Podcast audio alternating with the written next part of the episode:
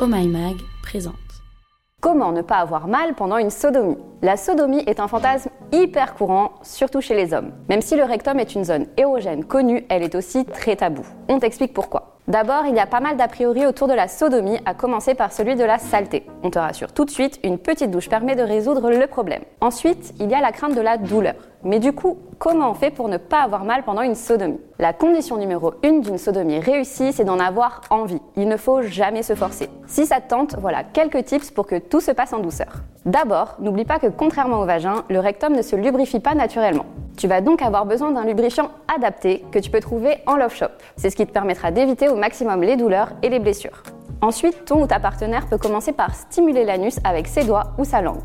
Le but, c'est de te détendre et d'y aller très progressivement. N'oublie pas que ça doit être un moment de plaisir pour vous deux. Et si ce n'est pas le cas, tu peux arrêter à tout moment. Pour habituer cette zone à être pénétrée en douceur, tu peux aussi utiliser des toys comme des plugs par exemple. Il en existe de différentes tailles et de différentes formes. On t'en a sélectionné un sur espaceplaisir.fr qui est fait pour les débutants. Sa forme conique permet une introduction progressive et en douceur. Sinon, il existe aussi le chapelet anal avec plusieurs petites boules de différentes tailles.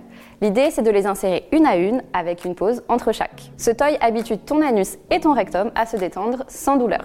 N'oublie pas que la finalité de toute pratique n'est pas forcément une pénétration avec un pénis.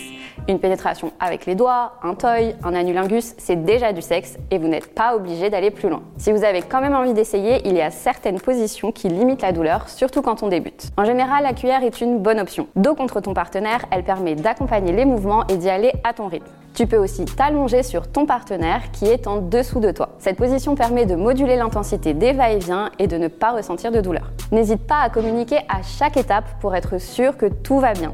Si tu sens que ça bloque ou que tu as mal, tu peux arrêter à tout moment. Par contre, ne passez pas directement du rectum au vagin.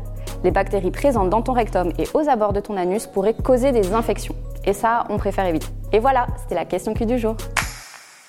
Si ce podcast t'a plu, montre-le nous avec des étoiles et des commentaires positifs. Et puis partage-le à tes potes sur les réseaux sociaux.